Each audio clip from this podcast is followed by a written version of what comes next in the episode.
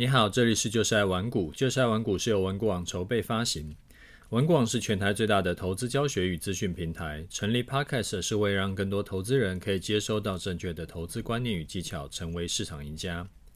我是楚狂人。前两天啊，我们家弟弟小学最后一次期末考考完了。啊，这几天呢，在家里就一直在打萨尔达。那礼拜六是从早上八点开始打，打到中午吃饭，吃完饭以后继续打到晚上吃饭。那吃完晚饭以后呢，就跟他哥一起打传说对决，到晚上十一二点。啊，我是已经早就睡死了。啊，半夜呢就隐隐约约听到我太太在骂他。啊，我请我起来啊，就听一下说到底在干嘛。原来是。半夜一点，他自己才开始去泡澡，然后泡到两点才出来，就是一个非常堕落的暑假要开始。我家之前呢，是我自己，就是我会来规定说，礼拜五、礼拜六或者是连假的期间，可以打电动到晚上十一点。那礼拜天呢，或者是其他隔天要上课的这种假日。电动只能打到十点半，然后你就要去洗澡睡觉。但是后来我发现这样子的规定呢，有两个执行上的困难点。第一个是他们在打传说对决，如果这一场还没有打完，那时间到了就硬逼他们关掉，那呃会被队友检举。我自己是没有玩过传说对决啦，他们跟我说会影响排名，然后之后啊呢还会没有人跟他们组队。据他们说，影响会很大啊。有时候我就会想，哎，这个心软，就想说，好吧，那就打完这场再关掉。然后打完这场再关掉呢，我也不会去特别看说他到底是打完这场，还是他又新开了一场，所以就会再玩个三四十分钟，然后就搞到十一点多，快十二点。那之前有一阵子，我就想说，这样下去不是办法，我感觉他们在赖皮。我就很强硬的说，反正十一点就给我关掉。你如果怕打到一半要被关掉，你就是接近十一点就不要再开新局了。那后来也执行了一阵子，但其实这样我很麻烦，因为大多数的小朋友啊，一定都是不得不关的时候才去关。然后呢，我是十点半就会睡着的人，所以我就得要刻意晚一点，晚一点睡觉，去盯到他们要关掉。然后把电动拿过来，这种刻意做的事情呢、啊，都一定撑不久嘛。最后就变成说，他们就赖皮玩到十一点多，然后等到他们妈妈去啰嗦，他们才关掉。那后来想想，为什么我要刻意管他们说不要玩太晚呢？因为我会担心他们晚上不睡觉，可能会长不高，可能会生病，什么什么的。那有一天我就想通了。我带他们去看成长门诊，让医师啊跟他们说晚睡的后果。然后呢，我就偶尔提醒他们一下，啊，提醒完呢，我就不管了，因为我已经把风险都跟他们说清楚，而且他们也不是小小孩了，他们一个已经满十二岁，一个已经十六七岁了。那我甚至是让医生跟他们说。医生还拿出数据跟统计表给他们看，如果他们还是选择要晚睡，他们自己去承担这个后果。我总不能一辈子帮他们把屎把尿。啊，自从我想通以后啊，我就在我记得的时候，哎，我就在呃大发这个善心，再提醒他们一下。然后呢，我要睡我就睡了。如果说当天呃要陪老婆看剧到比较晚，啊，也就是反正我们就继续就看剧，也不会呃就是刻意再去叫他们要关掉电动去打电，呃关掉电动去睡觉，就反正我们就过我们的生活了。因为我后来想想啊，以前我国中的时候，我妈那个时候也会在晚上把电动拿到她房间，然后就是收起来。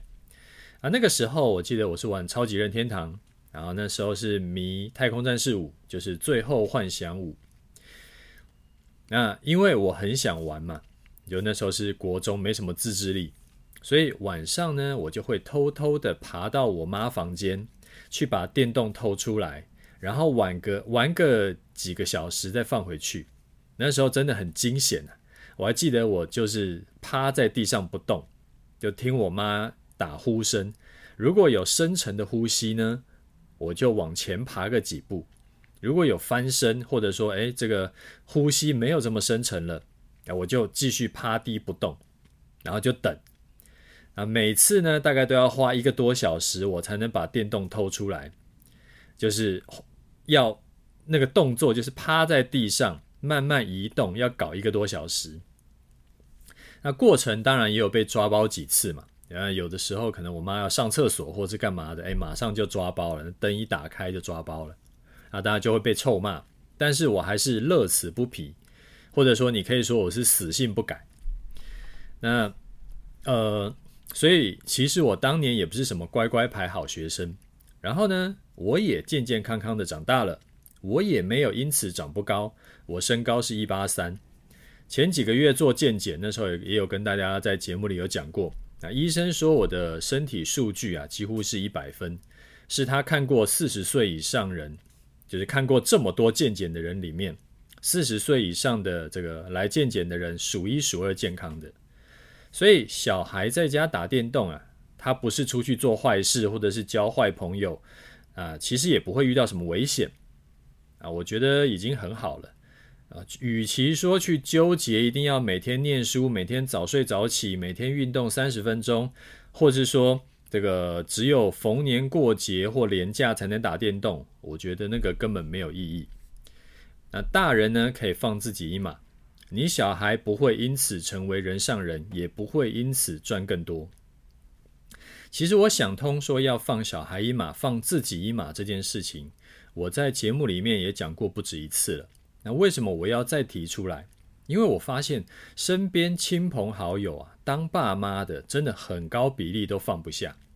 就是这件事情，就是你也知道他其实，呃，考到第一志愿也不会赚的比较多。即使知道你只要当六十分的爸妈就好，小朋友会有成就，还是会最后会烂掉，其实跟爸妈影响很小。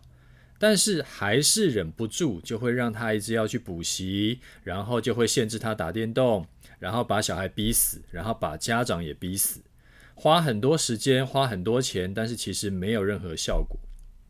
那如果家里本来就是很有钱的那种就算了，那如果爸妈都是还没有能够存够这个退休金的。就真的是不要乱花钱，我觉得让小孩补习啊，就是乱花钱，还不如你自己拿来买股票。那多带小朋友出去玩，多带他们回爷爷奶奶或者是外公外婆家去陪陪老人家，然后多做一些不同的体验，就是全家人一起去做一些不同的体验，然后多拍照、录影留下来，花时间在这种事情上，我觉得才是有意义的，就不要花时间在补习上面。啊，这个是第一个想要跟你分享的事情。第二个呢，我想跟你分享的是，最近啊，对于做指数的人来说，行情还算不错，就是趋势终于出现了嘛。那咬住有机会可以大赚一把。你看这波很有趣哦，之前是先盘整好几个月嘛，从过完年开红盘，呃，一月底二月那时候就开始盘整，那盘整到五月中下旬才突破了之前的盘整区间高点。所以等于是整整盘整了快四个月，而且过程中呢，还出现两次很贱的这个假突破、假跌破啊。第一次假突破的时候，连我也中招，我就吃了个停损。然后从五月十五盘整区间低点涨上来，到突破盘整区间高点，它已经涨了七百多点了。当时我说要多单进场。还有人在讲说什么？诶，已经涨了七百点，才说要进场追多，结果这一笔单呐、啊，账上获利已经六百五十点了。记不记得我之前有跟你讲过，这一波其实涨得有点像二零二零年十一月那一波，就是盘整三四个月，然后突破之后冲高，团呃这个突破盘整区间高点呢、我当时进场也是从低点。算涨了五百多点才进去追多单的啊，我还记得当时是买在大盘的一三零七零附近，然后后来那一笔多单呢，就爆了整整两个多月，赚了两千两百九十点才出掉。那这整个过程其实不好受，因为在盘整的四个月内啊，你要能够 hold 住不冲进去。还好我的策略是吃了一次停损之后，就会把进场条件设定更严格，不然第二次假突破啊，其实我还是会中招。那停损就是第一个考验，四个月盘整区赚不到钱是第二个考验，涨了七百点以后冲进去买多是第三个考验。如果你这三个考验都能通过呢，基本上你就已经赢过绝大多数指数操作者了。虽然说这一波涨上去会到哪里，其实还不知道啊。这一波的这笔单呢，最后能赚多少也还不知道。但光是从一月底到现在，其实就已经有很多地方是值得你回头再去复盘，去想想说，如果啊这种盘再来一次。你会做什么让亏损减少，让获利扩大？例如说，你如果只有做终极波段这一种组这一这一种策略的话，你这四个月一定是不好过的。虽然说我们已经比绝大多数顺势交易跟城市交易的人都要好了，他们这阵子就是被扒到怀疑人生，很多人就此毕业的。虽然说我们没有这个问题，但是空手观望。要等三四个月赚不到钱，其实也是不舒服的。那怎么办？之前有跟你讲过啊，在盘整的时候表现最好的其实是做个股，因为盘整出标股嘛。所以二三四月玩股网里面做呃股票的几个社团，像是东尼台股社团啊、林冲社团，还有军团长社团的绩效其实是表现得比较好的。期货波段空手靠股票赚钱，其实也是不错，起码会感觉你的资产是持续在增加的。那之前东尼跟军团长的策略我们已经有介绍过了，今天来简单介绍一下林冲的策略。原本林冲啊，他主要是在教这个现股当冲，啊，后来因为学员的要求呢，所以说今年特别推出全新的股票波段课程。就是你只要付一份学费，你可以同时学会股票当冲跟股票波段两套策略。那这个算是可以长短线搭配的策略。当冲策略呢，就是呃社社团里面会有一套完整的 SOP，你只要每天盘前画出交易的区间，然后设好停损停利，你就可以挂着不管了。社团中绩效比较稳定的学长姐啊。它是套用社团独创的高胜率的模组，平均换算下来，日均获利啊超过三千块，甚至是比有些人的本业收入还要高。那今年推出的全新波段策略呢，可以有效扩大获利。有些股票适合从当冲单转为波段持有，那这种符合条件的股票，抓到一一笔就是一个大波段获利。你像两呃二月到五月的盘整区。三个多月下来，社团长示范的这个当冲获利是赚十四万多，然后呢，他就另外一笔是示范波段的获利，股票是赚了七十四万多。原本当冲获利是三五千块一一天嘛，那现在一次波段就可以赚到几万块，获利是原本只做当冲的六倍到十倍以上。啊，社团会同时教你做当冲、做波段，你等于就有两把武器。对付不同敌人、对付不同盘势的时候，你就用不同的武器去攻击。在多头的时候，因为整体的趋势是向上的，涨多跌少，所以说获利啊，要主要靠波段去赚取这种翻倍利润。空头的时候呢，就是跌多涨少嘛，那你就要以当冲为主，可以做多，可以做空，因为它那个当冲也是可以做空的。然后不留仓过夜，你就不用去承担跳空的风险。林冲台股双向攻略社团的年度推广期已经开始啦！这一次加入全新的波段策略课程，你可以一次学到当冲加波段策略，原价三万七千八，现在优惠五千块，只要三万两千八。我把社团的介绍放到资讯栏。那我前几个礼拜呢，开始弄了 YouTube 的楚狂人频道，那现在已经上了两集啦，预计这个礼拜会上第三集，然后之后 Podcast 的音档也会放在这个频道。如果没有什么意外的话，希望呃就是每个礼拜好了，至少每两个礼拜可以上一集新的新的影片啊、内容呢跟这个 Podcast 不太会重复，我不一定会重复了。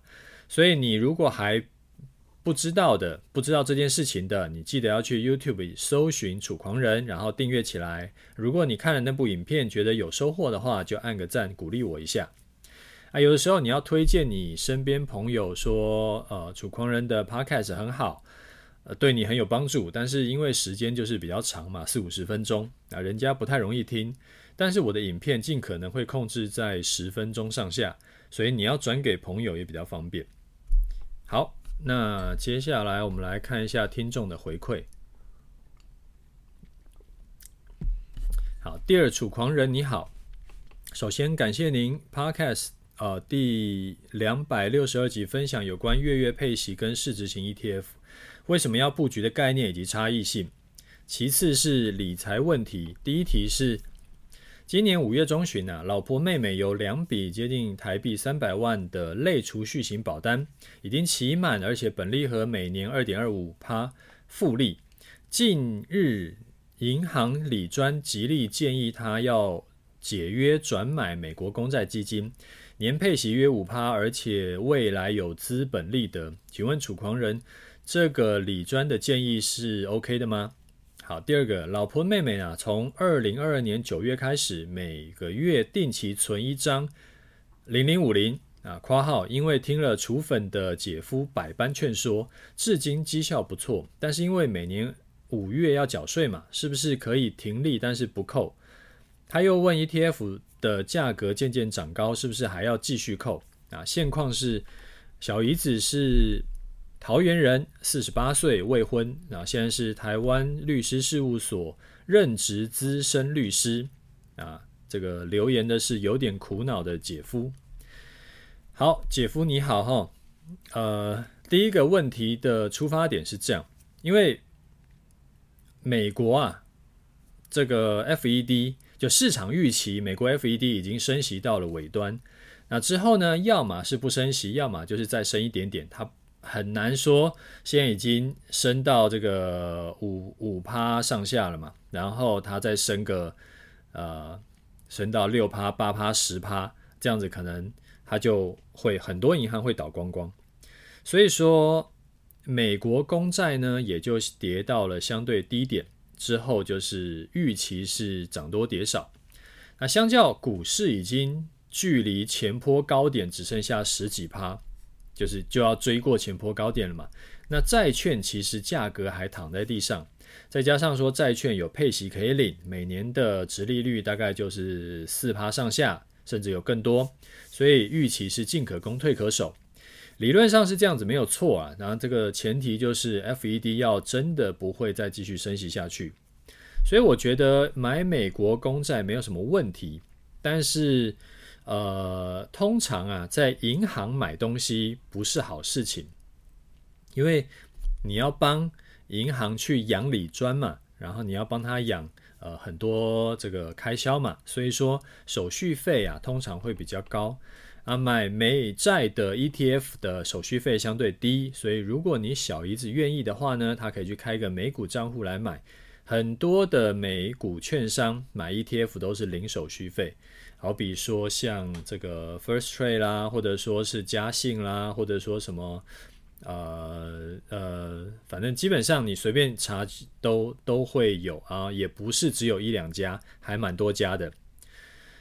好，那如果说呃不想要去开美股账户，也就是开美股券商的话，买。台湾发行的美债 ETF 也是可以的，只是要在台湾买美债 ETF 的话，要注意到呃这个溢价问题，就是就是买贵的意思啊。啊，最近台湾就是全民疯美债嘛，因为配息呢，呃差不多要追上高股息，但是价格还在相对低档，所以说很诱人，大家都在买，就把价格买到太贵了。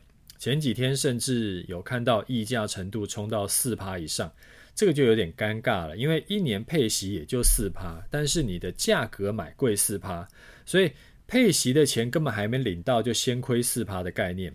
你要买以前记得要注意一下折溢价的问题。折溢价这个东西，你可以直接到玩股网上，玩股网的每一个呃债券的 ETF 都会有一个地方可以秀出来它当天的折溢价状况。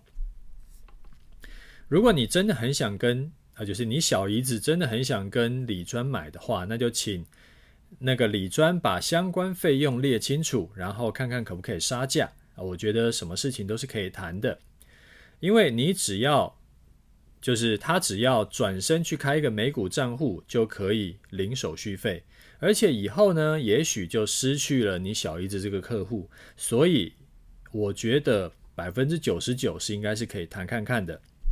好，这是第一个回答你的问题。第二个呢，就说你存零零五零啊，其实它的价值并不在于从去年九月到现在的这个资本利得，就是账上获利了，而在于说累积的张数，再加上随着市场成长，因为通膨会持续存在嘛，因为呃经济会持续成长嘛。所以说，股市长期来看，价格就会持续被垫高，就是股价持续会垫高。那过去二十年来啊，台湾五十股息再投入的平均每年投报率是九趴以上。当你小姨子不管股市涨跌，每个月固定存一张，一年就是就是不管怎么样，就是存他十二张。那假设他在二十年退休，那他就会存两三百张。到时候呢，价格。假设也跟过去二十年一样翻了几倍的话，它光是零零五零存存下来的零零五零呢，就有破亿的价值。他退休就会很安心，所以过程中最重要的就是无论涨跌，你都要闭眼继续买，累积张数是重点。当然啦，也是可以优化了。例如说，哎，就你以现在的价价位当做中心点，往上涨的话呢，就维持每个月买一张；往下跌的话呢，它可能跌个十趴，你就多买一些；再跌个十趴，再多买一些，这样子会累积的更快。但是不建议往上涨就少买，呃，除非你真是没钱了，要不然的话，不建议往上涨就少买，起码要买个一张，因为。股市会持续垫高，高点在哪里？没有人知道。你回头看几年前，台股的高点才不到万点，现在都万六万七了。那如果它继续往上涨，就停扣或者是减码。那之后涨到三四万点怎么办？只要台湾经济不烂掉，台台股啊涨到三四万点是一定会出现的。不说经济成长，光是货币贬值就足以造成这个结果。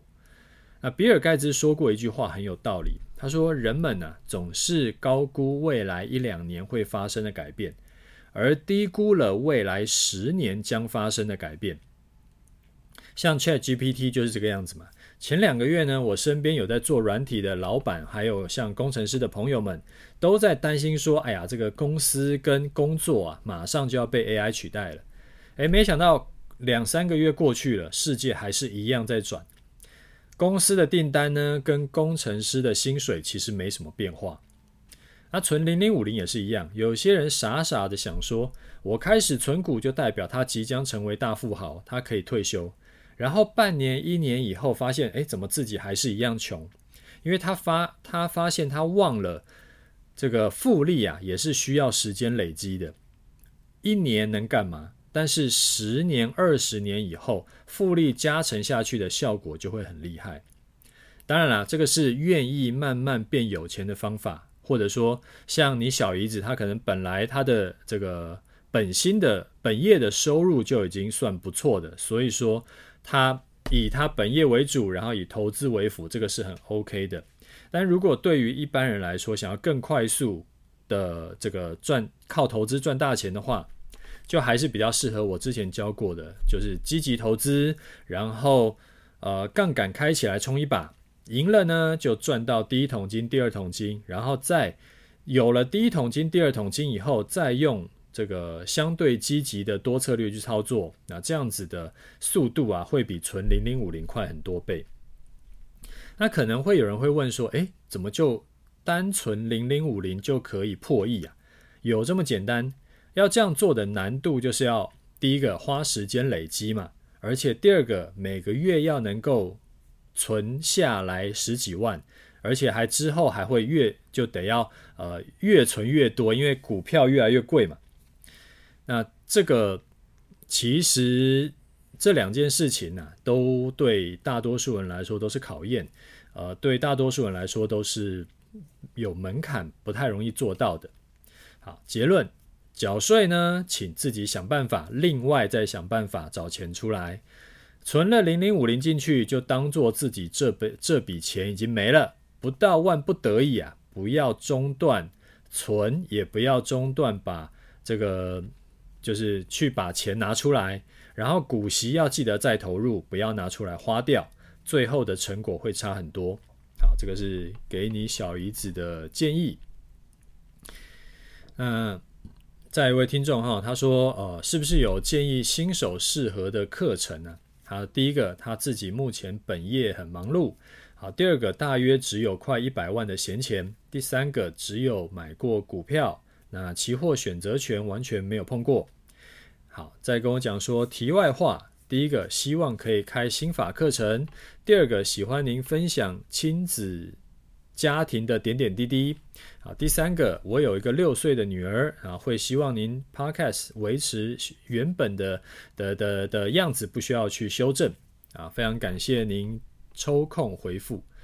好，呃，你好哈，如果是有持续在我听呃听我节目的这个听众啊，我的两套就是终极波段。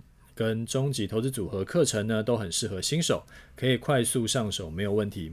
不然的话，像呃东尼台股社团呢，也很适合新手。轨道央跟老渔夫啊，这两个社团新手学员加入以后，反馈也都不错。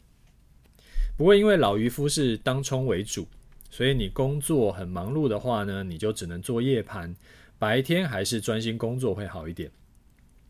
那一百万当做起始资金，其实也 OK，因为玩股网很多学员刚开始是从几十万起家的。心法课呢，我还没有开始准备啊。每次有粉丝来问，我都觉得很不好意思。好啦，最近呢，我会想办法拨出时间来准备课程。这这个似乎拖得有点久了，好像。应该已经拖了超过半年了，这个实在是很拍谢，就是每次被问，那就觉得哎呀，这个不好意思，大家在那边等我等半天，这个已经拖了半年以上了吧？好，我现这个我发誓啊，接下来呢，我会想办法播出时间来准备课程。那你问我什么时候可以上，我只能说尽快，好不好？大概希望。哎呀，这个还是先不要，先不要讲太死，但是希望是，希望是一两个月，两三个月，就是我尽力了，我尽力了，这个我我没有办法跟你打包票，好不好？那家庭教育的事情啊，我会持续分享，因为我觉得这个很重要嘛。但是我之前其实也走过很多弯路，然后想很多事情，当时就是没有想清楚。啊，希望我的听众啊，都可以站在我的肩膀上面看事情、做事情，就不只是投资，还有自己的身心啦，还有像对家人的的的关系，其实都是这样子。像之前就有好几位听众跟我说，他们就是听我节目，然后后来呢，开始培养了运动习惯，然后跟家人的关系变好，那身体也有变好啊，生活啊满意度其实有提升很多。那这个其实都是只有投资赚钱是做不到的事情，它它的重要性啊，绝对是不亚于赚钱，因为赚钱其实只是手段，它的目的是让我们的人生过得更好嘛。那你要让人生过得更好，你除了物质方面以外，还有很多方方面面的事情要做到。假设你有一百个亿，但是你每天只能躺在床上等别人喂食，等别人帮你擦澡。或者是家人跟你都不亲啊，儿子每天摔你们，那这种人生呢，我想一定也很难开心了啊。最后你说建议我不用修正说话啊，这个我收到了。虽然说我从今天开始啊，我就要放飞自我，那不再刻意限制自己不说脏话，但其实呢，呃，从上次确定这件事情到现在，应该也有几个月了。其实我也没有满口脏话，对不对？就偶尔而已啊。反正就谢谢你的支持啦。好，再来一位听众，他说 YouTube 影片教学感想。他看了我的 YouTube 以后跟我说：“哎，你举例买阳明套牢该如何解套？实务上这个操作者啊，如果可以之后来回几次操作，呃，获利就解套，他就不会把全部资金全部压在阳明了。解套这个高难度动作是你才可以做到，一般投资人根本不会有这种经验能力。十几年前你有出书提到资金控管的重要性，交易。”啊，投资交易除了闲置资金、很闲的资金、非常闲的资金，啊，因为这个才是投资成败最重要的因素，啊，至少还要拆个三份、五份，啊，分批策略才能够降低压力，手风顺的时候才加码，啊，如果说像电影赌圣，第一把就全缩，接下来是涨是跌都只能看戏，那戏要戏要怎么演，控制权都在赌场上。投资胜呃决胜的因素啊，在压力管理、资金控管这两点基本要素做好之后，才会才会顺。好，谢谢你的建议哈。我影片有讲了，重点不是在呃能不能完全解套，而是要一定要先停损一小部分，然后去做不同的操作，就不要全部压死在这档股票，完全不能动，完全卡死。那重点不是在阳明能不能完全解套，好，这个跟你讲一下。好，再来一位听众，他说：“请问零零五六啊，楚大你好，五星好评份上奉上。除了呃终极投资组合以及终极波段以外，也上了不少玩股网的课程。我即将退休，目前想法是一半资金用在呃终极波段搭配军团长跟老渔夫的方法进行操作，另一半呢用在终极投资组合跟。”呃，零零五六当做被动收入。近来新闻有报，零零五六将改成每季配息。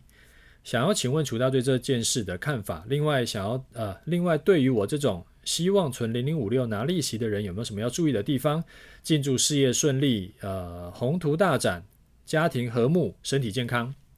好，你也这个就是方方面面都很好哈。然后也谢谢你的五星啊，也恭喜你要退休了。我看起来你的配置啊，没有什么大问题，只有几个小地方，我会建议你稍微微调一下就好。好，第一个，除了操作跟这个投资的钱以外啊，你一定还要存一笔，就是只能放在定存的这种紧急备用金，那大概半年左右的生活费的这个钱的金额就可以了。也如果哪天真的是遇到什么意外，然后你也可以赶快拿这一笔钱去处理，而不是说要去动到你投投资的部位。有时候啊，就是刚好市况不好啊，投资部位呢，它价值在相对低点的时候，你急需用钱，就变成说你被迫在相对低点要去砍砍单，那就很吃亏。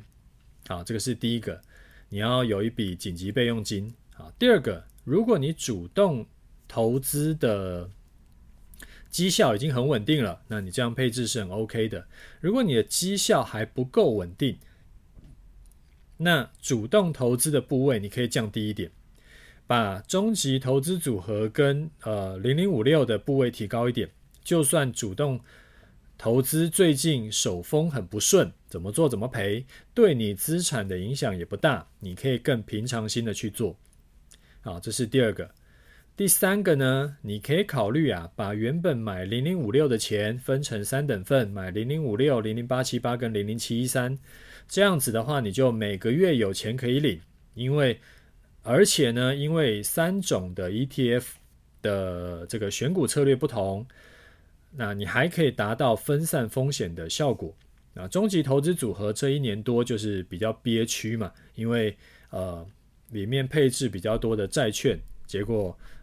债券这一年多就是躺在地上，那等到债券的价格拉上来啊，我觉得绩效很可能会是最好的。好，那最后一位听众，他叫大鸡鸡战士。呃，感谢楚大用心良苦跟佛系佛心教学啊，借由楚大节目了解了很多投资观念，也趁这个机会活动，也趁这个活动啊、的机会加入东尼团长的行列中，发现有很多的观念跟理念都与楚大在节目曾经传授过的有异曲同工之妙，难道这就是所谓的英雄所见略同吗？还是其实楚大已经有跟各个团长交流交流一番？才总结给我们各听众。总而言之，就是感谢楚大的无私奉献跟精神，五星奉上。好，谢谢五星哈。我们没有私下交流才分享，甚至在我刚开始录 Podcast 节目的时候啊，其实我那时候还不认识东尼团长。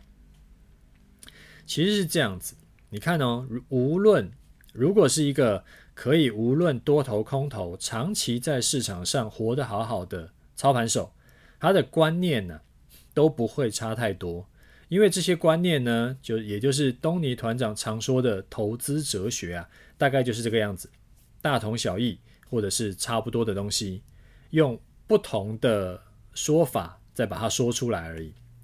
那观念如果是差很多的，其实早就死光光了，就好像前两年死掉百分之九十九的少年股神，就跟我们不是同一挂的，所以他们都死掉了。那我们会比较不同的，会是操作的手法跟技巧跟投资商品，但是市场赢家的观念呢，其实都差不多。简单来说，就是趋吉避凶，然后永远不要让自己有可能一次爆掉，适度的分散，用大赚的部位去创造获利，然后避免大赔，然后多策略操作。基本上我看过的市场赢家。绝大多数呢都是同时操作两种以上的商品跟策略。呃，像呃股票加期货的基本上是标配啊，少数呢是只做股票啊，只做期货跟选择权的是极少数，所以大概是这样。好，最后我们来看一下盘势哈。呃，盘势其实就简单讲了啦。上一集节目呢有提醒你，手上不要百分之一百只买个股。你还是要配置一些指数的部位。如果你有照做啊，上个礼拜应该是这个赚多赔少的，因为上个礼拜指数又再往上冲了一波嘛。那这礼拜其实没有什么好讲的，因为我的多单就是续抱着。如果你上一集节目你没有听过的，你一定要去听一下，因为我有在上一集节目最后面有讲的很清楚，这一次多单进场的情况。那现在呃账上获利已经突破六百五十点了。这是单纯以大盘点数来计算的，多头呢依然稳健，类股轮动很健康，所以说我们就继续参考月线就好。目前月线呢每天就是往上走，大概五十几点，你可以当做自己呢每天多赚五十几点。如果你是做做一口大台的，你就是每天多赚一万多块，诶，其实还蛮舒服的。那目前高点看起来是还没有到，目标呢？呃，这一次有没有机会像二零二零年十一月那次一样，再涨个两千两百点？现在还太早，还看不出来说会涨到哪里，就反正边走边看吧。没有转折向下以前呢，我们都不预设高点，就是让获利自己奔跑。好啦，那我们今天节目先讲到这里。如果你觉得我节目对你有帮助，就推荐介绍给身边朋友，或者说把我们的 YouTube 影片介绍给身边朋友也可以，我想也会对他们有帮助的。OK，就这样，拜拜。